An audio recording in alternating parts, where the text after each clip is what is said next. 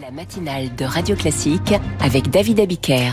Comme chaque matin, nous retrouvons le point du jour de Franck Ferrand. Bonjour Franck. Bonjour David, bonjour à tous. Quel 22 septembre avez-vous choisi de nous rappeler aujourd'hui? Le 22 septembre 1900 pour un gigantesque banquet à Paris. 23 000 maires, vous imaginez 23 000 maires de France. Alors euh, on arrive à les faire tenir tous dans le jardin des Tuileries sous des tentes immenses.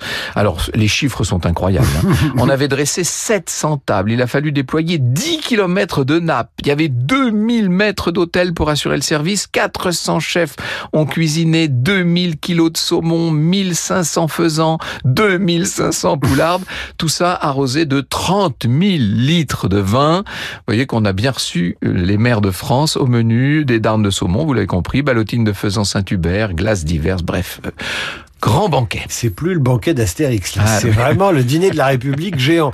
Mais pourquoi un tel banquet organisé euh, à Paris? Alors c'est le président euh, de la République, Émile Loubet, et le président du Conseil Valdec-Rousseau qui ont voulu euh, créer ce banquet dans un esprit de concorde nationale. N'oubliez pas qu'on est en pleine affaire Dreyfus qui a divisé les Français.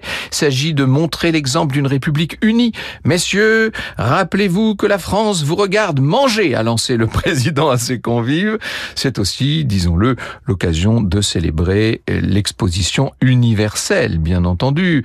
Euh, il reste quelques souvenirs de ce grand banquet. Chaque maire est reparti dans sa commune avec une plaque de bronze commémorative sur laquelle était gravé son nom. Il y a des gens qui aujourd'hui encore les, collectionnent, ces petites plaques. Vous m'avez donné faim, Franck. On se retrouve à 9h05